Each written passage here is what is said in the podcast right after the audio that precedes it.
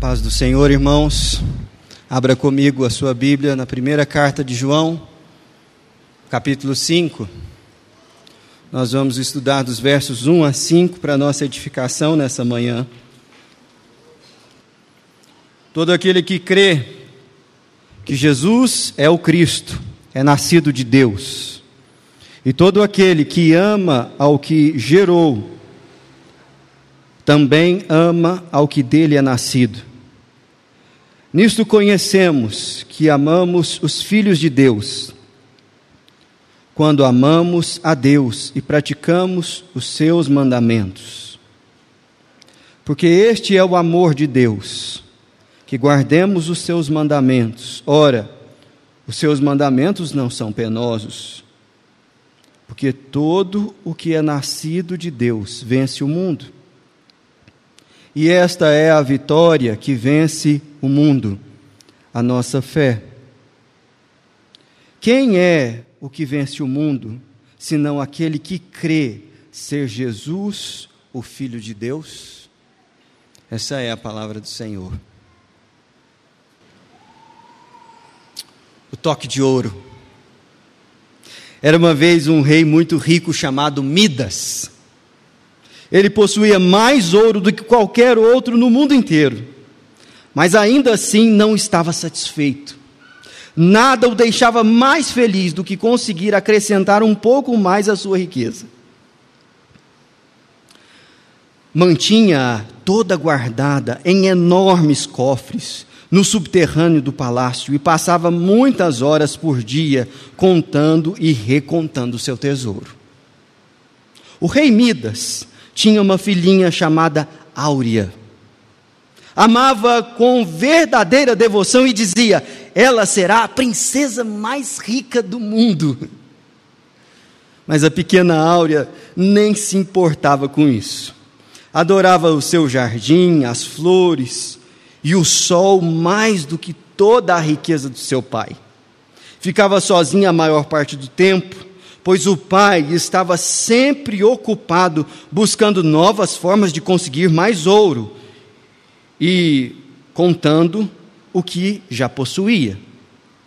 De tal sorte que quase nunca tinha tempo para contar-lhe histórias ou passear, conforme deveriam fazer todos os pais. Um dia, o rei Midas estava na sala do tesouro, nos subterrâneos do castelo, e havia trancado as portas do aposento e aberto os enormes baús. Despo, despejou todo o conteúdo sobre a mesa e pôs-se a brincar com o ouro, como se o simples toque o deixasse satisfeito. Fazia-o é, fazendo-o escorrer dentre os dedos, sorria ao ouvir o tilintar das peças na mesa,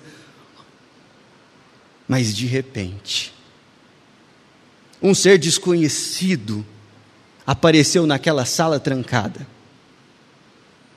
Era um ser maravilhoso, com vestes brancas, resplandecentes. E ele virou para o rei Midas e fez-lhe a segunda pergunta: O senhor tem tanto ouro quanto gostaria de ter? E ele respondeu: É claro que não. E ele perguntou novamente: Mas esse não é ouro suficiente? Não é muito ouro? Falei: É muito ouro. Mas imagine quanto ouro existe no mundo. Tem muito mais do que isso aqui. E eu trabalho todos os dias para conseguir juntar um pouco mais. Aquele anjo virou para ele e falou assim: Mas o que você quer? Olha, se eu pudesse, eu gostaria de transformar em ouro tudo aquilo que eu toco, porque aí estava mais fácil a minha vida. E aquele ser virou para ele e falou assim: Ok, será feito conforme a sua vontade. Amanhã, a partir da manhã de manhã, você terá o toque de ouro. O rei ficou meio desconfiado, mas o ser desapareceu e ele foi dormir na sua cama. Quando acordou, imediatamente lembrou da profecia, encostou na coberta e nada aconteceu. Mas foi nesse momento que o primeiro raio de sol entrou pela janela. E quando ele olhou novamente, o cobertor estava enrijecido nas suas mãos, como uma peça de ouro única. Ele saltou da cama e saiu encostando nos objetos do quarto, deslumbrado com o seu novo poder.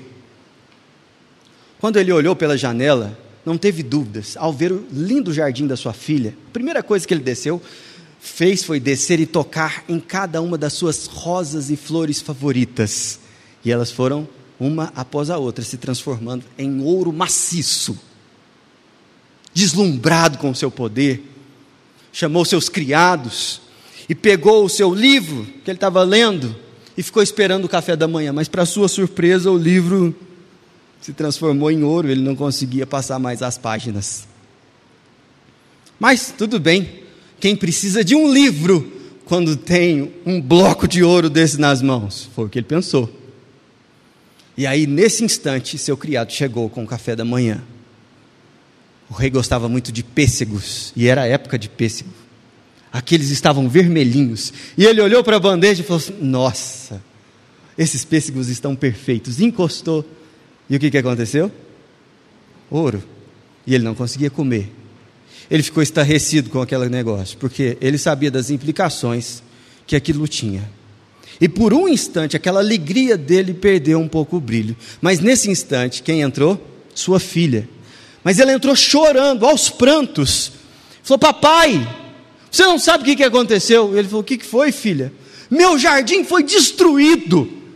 Ele falou: Como assim? Ele falou: Olha aqui essa flor. E ela estava com uma flor de ouro na mão. Eu não consigo mais porque ela não tem perfume. Ela está morta.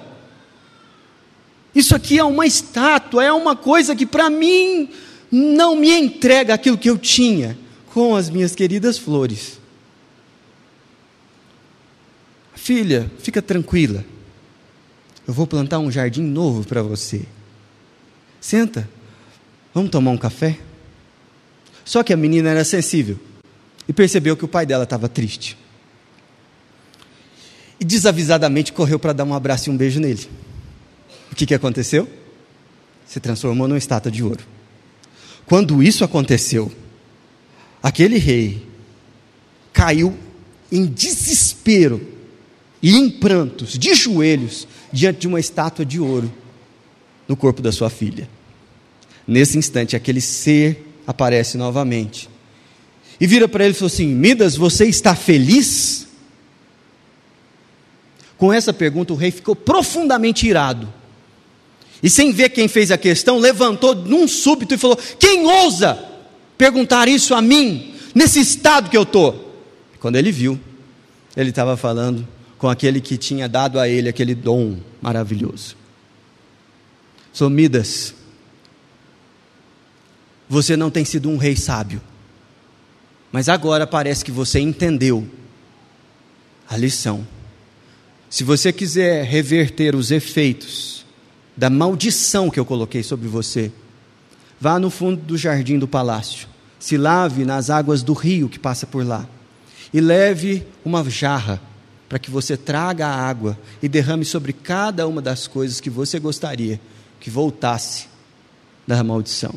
O rei saiu com um tiro, pulou na água, pegou o jarro e voltou para derramar a água na sua filha, na estátua da sua filha. Aos poucos a cor foi voltando, o brilho no olho. E ele deu um abraço. E a menina perguntou: O que, que aconteceu, papai? Nem te conto. Mas a gente vai ter muito tempo para conversar daqui para frente. Essa é uma adaptação de uma história da mitologia grega que trata de um rei com o mesmo nome. Mas trata muito mais do que a história de um problema do nosso tempo de lidarmos com a idolatria dos notáveis do nosso tempo, como se isso não tivesse consequências para a nossa vida.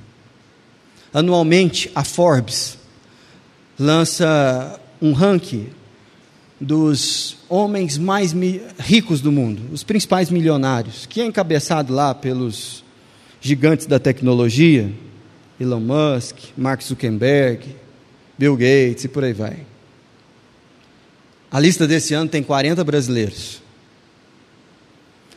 E é interessante como esse é o espírito da nossa época, porque esses são os notáveis do nosso tempo.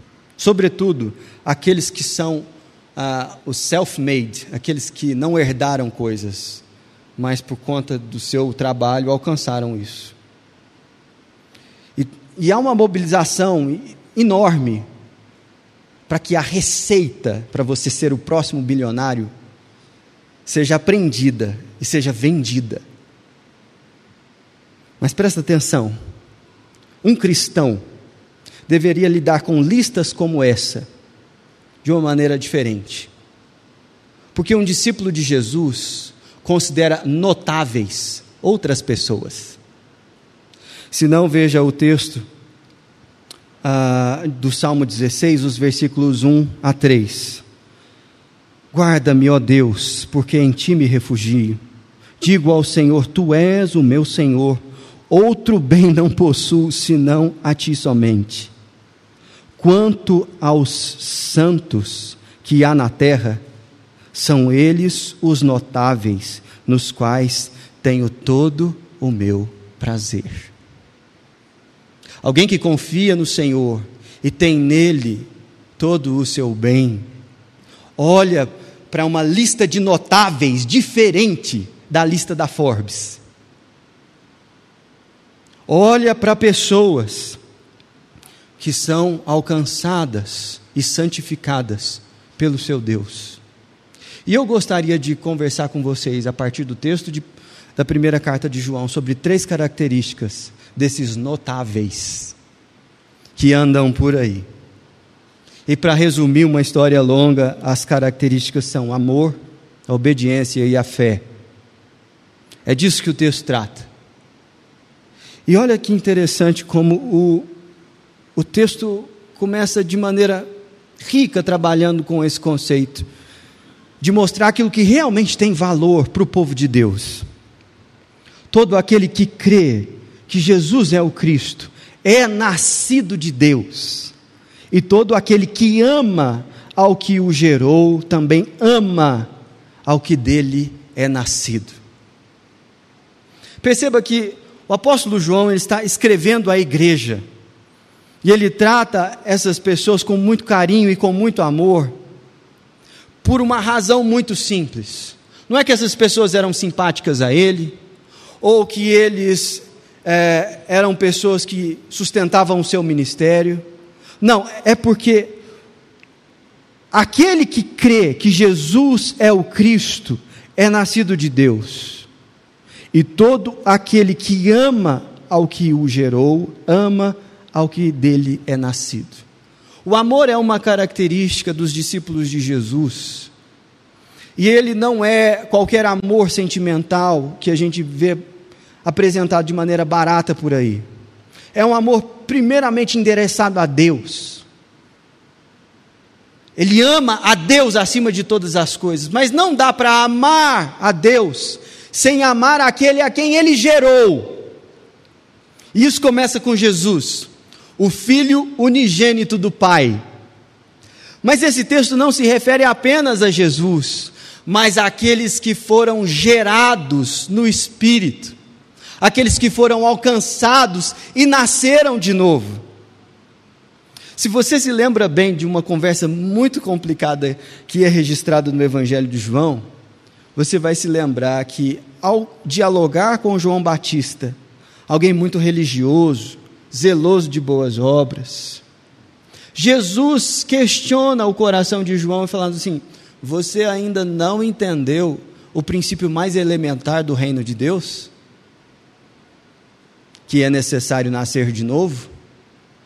João capítulo 3, os versículos de 3 a 8 dizem o seguinte: A isto respondeu Jesus: Em verdade, em verdade te digo que se alguém não nascer de novo, não pode ver o reino de Deus. Perguntou-lhe Nicodemos: Como pode um homem nascer sendo velho? Pode porventura voltar ao ventre materno e nascer segunda vez? Respondeu-lhe Jesus: Em verdade, em verdade te digo: quem não nascer da água e do espírito não pode entrar no reino de Deus. E o que nasce da água e do espírito, aliás, o que é nascido da carne é carne, e o que é nascido do espírito é espírito. Não te admires eu te dizer, importa nascer de novo. O vento sopra onde quer, Nicodemos. Ouve a sua voz, mas não sabes de onde vem, nem para onde vai. Assim é todo o que é nascido do Espírito. É a esses que João está fazendo referência na carta, aqueles que são nascidos de Deus. E quando nós vemos alguém que nasceu do Espírito, ele não somente ama profundamente a Deus, mas ele ama aqueles que Deus gerou pelo seu Espírito Santo. É por isso que eu não consigo entender alguém que é, honestamente diz amar a Deus e não ama o seu povo. Por causa daquilo que o texto diz. Todo aquele que ama ao que gerou, isso é, a Deus, ama também ao que dele é nascido, seu povo, o seu filho unigênito. E João está dizendo: veja quem é esse que vence o mundo, aquele que vence na vida. Uma das características é que ele ama a Deus e a quem nasceu dele. Você já parou para pensar nas implicações desse ensinamento para a nossa vida como igreja? Assim como aquele rei se ocupava para que a sua filha fosse a menina mais rica do mundo, às vezes há uma ilusão na paternidade cristã, como se tudo aquilo que os nossos filhos precisassem fosse nascer em um berço de ouro ter todas as condições para que ganhassem tanto dinheiro ou mais do que nós e tivessem uma aposentadoria confortável. Quando o rei Dimas teve a maior quantidade de ouro que ele já conseguiu acumular em toda a sua vida, ao ver a sua filha com um coração endurecido por esse ouro, a única coisa que ele queria é que a água fosse derramada sobre ela e ela nascesse da água e do Espírito. Você compreende isso? É disso que esse texto está dizendo. Um discípulo de Jesus, no final das contas, aquilo que ele mais quer para quem ele ama é que ele nasça da água e do Espírito, para que ele nasça novamente não na carne, mas no espírito. Esses são os notáveis. Esses são aqueles a quem a gente tem muito prazer de estar perto, porque nós sabemos de onde viemos e de onde o Senhor nos tirou. Mas não é só esse amor que é uma característica dos notáveis, daqueles que vencem o mundo, mas também a obediência. Se não, veja você o, os versículos 2 e 3. Nisto conhecemos que amamos aos filhos de Deus. Veja que ele continua no mesmo ponto. Amamos aqueles a quem nasceram de Deus. Quando amamos a Deus e praticamos os seus mandamentos. Amar ao irmão, amar ao próximo, é em primeiro ponto amar mais a Deus do que ele. E de maneira prática, obedecer a sua palavra obedecer mais especificamente os seus mandamentos. Há uma confusão um pouco grande na cabeça dos cristãos com relação ao lugar da graça e o papel da lei na nossa vida. Porque é verdade que nós não somos salvos pela obediência, mas nós somos salvos para uma vida de obediência à palavra de Deus. Isso faz toda a diferença. Mas nós não somos desse povo que despreza a lei do Senhor porque é a partir dela que a morte sai do nosso comportamento e nós ganhamos um novo jeito de experimentar a boa e perfeita vontade de Deus. através da renovação da nossa mente. E essa renovação, ela não é somente intelectual, mas ela também é prática. É por isso que a palavra escolhida por João é quando amamos a Deus e praticamos os seus mandamentos. A experiência de crescer na fé com o Senhor é uma experiência de crescer em amor, que resulta em obediência a Deus. Obediência a Deus. E essa obediência é voluntária. E essa obediência, ela é prática. É por isso que não faz sentido nenhum alguém que se diz seguir a Jesus e não zela por não matar, não roubar, não sonegar, não dizer falso testemunho, não cobiçar aquilo que é dos outros, que vive numa vida de idolatria, tendo outros deuses diante do Senhor, seja Mamon, como Dimas, seja qualquer outra entidade, seja uma entidade religiosa ou uma espiritualidade idólatra secular, muito comum nos nossos tempos. Se aplica ao dinheiro, o corpo perfeito, ou seja lá o que for, o número de seguidores, o impacto social e por aí vai. O que o texto aqui está nos dizendo é que obedecer os mandamentos é uma das características destes notáveis que dá tanta alegria de estar perto deles. Mas caminhando para o final, não é só de amor e obediência que esses notáveis são reconhecidos, mas também de fé. Fé. Jesus, quando foi questionado sobre o que significa crer, ele foi muito prático na sua resposta. Ele disse o seguinte: A obra de Deus é esta, que creiais naquele que por ele foi enviado. Evangelho de João, capítulo 6, versículo 29. Sabe qual é a principal manifestação da obediência no coração de um notável? Fé. Fé de que Jesus é o Filho de Deus, o Messias.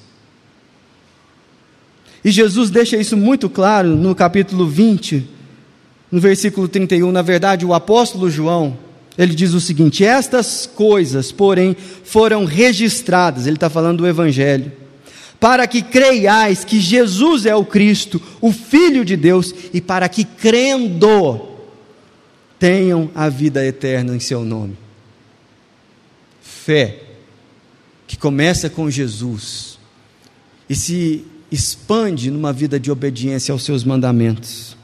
João 13, versículo 19 diz: Desde já vos digo, antes que aconteça, para que quando acontecer, creiais que eu sou o que sou. Jesus pegando o nome de Yahvé no Antigo Testamento, dizendo: Eu sou o que sou, eu sou o Messias encarnado. Essa fé é um tesouro extraordinário que acompanha os notáveis, aqueles a quem a gente tem o nosso prazer de encontrar com eles. Mas, pensando em tudo isso, eu gostaria de chamar a sua atenção para mais um elemento desse texto, que diz o seguinte, no versículo de número 4: Porque todo aquele que é nascido de Deus vence o mundo. E esta é a vitória que vence o mundo. O que, que é? A nossa fé. Nós estamos acostumados a entender a fé como o meio pelo qual alcançamos aquilo que é mais precioso, que é a salvação. E está certo. Somos salvos pela graça mediante a fé. Nesse caso, a fé, ela é o meio de acesso à salvação. Mas o que João está dizendo aqui é algo diferente. E eu queria que você prestasse atenção nisso. A vitória que vence o mundo é o quê? A vitória é a fé. A vitória é a fé. E por que que João está dizendo isso? porque João vivia num mundo quebrado, como o meu e como o seu. João, ele era atacado por Satanás, que queria fazer com que ele desacreditasse do Evangelho. João lutava contra a sua carne e contra os impulsos pecaminosos do seu coração. O apóstolo João recebia enormes pressões desse mundo para negar a Cristo. Tanto é que o fim da sua vida foi num exílio. Num exílio. Por perseguição política pela sua fé. No entanto, nenhuma dessas pressões foi capaz de destruir o que? A sua fé. E é por isso que a fé é a vitória. Se hoje você crê no Evangelho de Jesus, é porque Deus, dia após dia, tem decidido fazer o Evangelho de Cristo ser vitorioso na sua vida. E essa é a nossa vitória. O diabo pode espernear, o mundo pode fazer pressão, perseguição do jeito que for, nossa carne pode nos constranger em nos levar novamente numa jornada de confissão diante de Deus. Mas sabe por que, que a gente confessa? Porque a gente crê. Porque nós cremos. E esse é o maior tesouro que o povo de Deus carrega: a fé no unigênito de Deus. Eu quero aplicar essa palavra à nossa vida em três áreas diferentes. E existem muitas outras possibilidades de aplicação. Mas, novamente, eu gostaria de chamar a atenção aos pais, pais da nossa igreja. O quanto do seu esforço deliberado para que o seu filho seja um notável tem a ver com o tanto que ele ama a Deus e os irmãos. O quanto ele é alguém obediente, não a você, mas aos mandamentos de Deus. O quanto ele crê no Evangelho. Nenhum de nós aqui tem o poder de fazer o papel do Espírito Santo, e não é disso que eu estou falando, porque a fé é dom de Deus. Mas quanto do seu esforço deliberado para inculcar no seu filho o amor de Deus, a importância dos mandamentos do Senhor e a fé no Senhor Jesus Cristo transparece na sua agenda. Tomara Deus que não chegue o dia em que você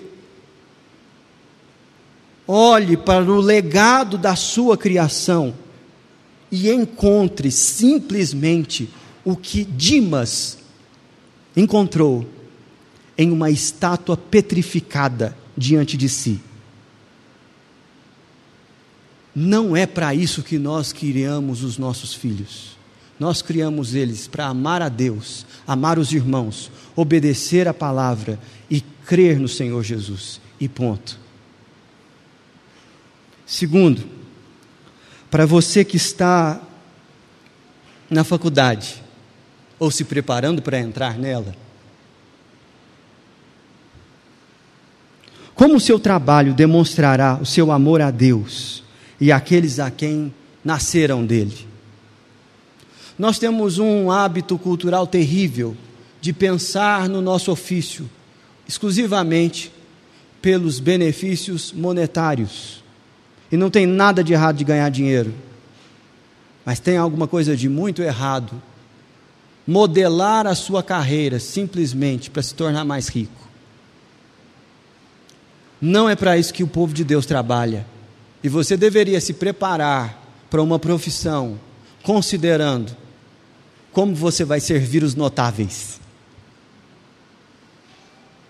Serviço, desgaste àqueles a quem Deus resolveu amar, para nós é honra. Seja isso muito bem remunerado ou não. É por isso que tem um povo aí que larga tudo e vai lidar com gente que não tem condições de retribuir financeiramente aquilo que lhe é ministrado. Mas eu queria também falar com você,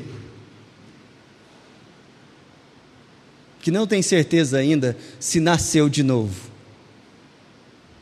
que olha para os objetivos da sua vida e com sinceridade no coração fala assim: amar os irmãos não é uma prioridade para mim.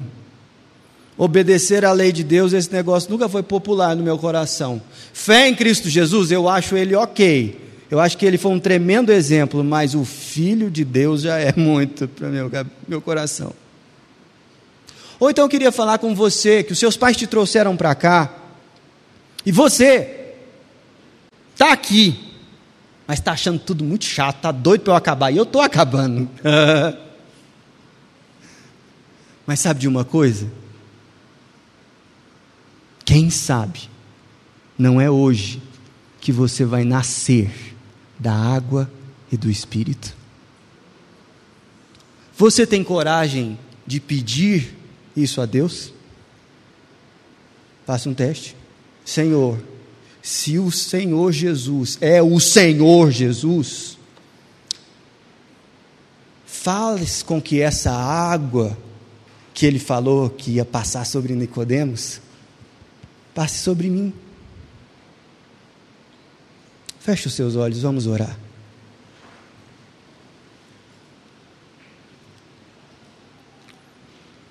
Senhor, a Ti pertence a salvação. E nós somos esse povo que o Senhor resolveu amar. Muito obrigado por tão grande amor. Nosso maior prazer é estar no meio do Teu povo e num tempo de isolamento, distanciamento Oh Deus, como é difícil ficar longe daqueles que nasceram do Senhor. Nossa fé é tão alimentada, as coisas são tão diferentes quando o teu povo está congregado.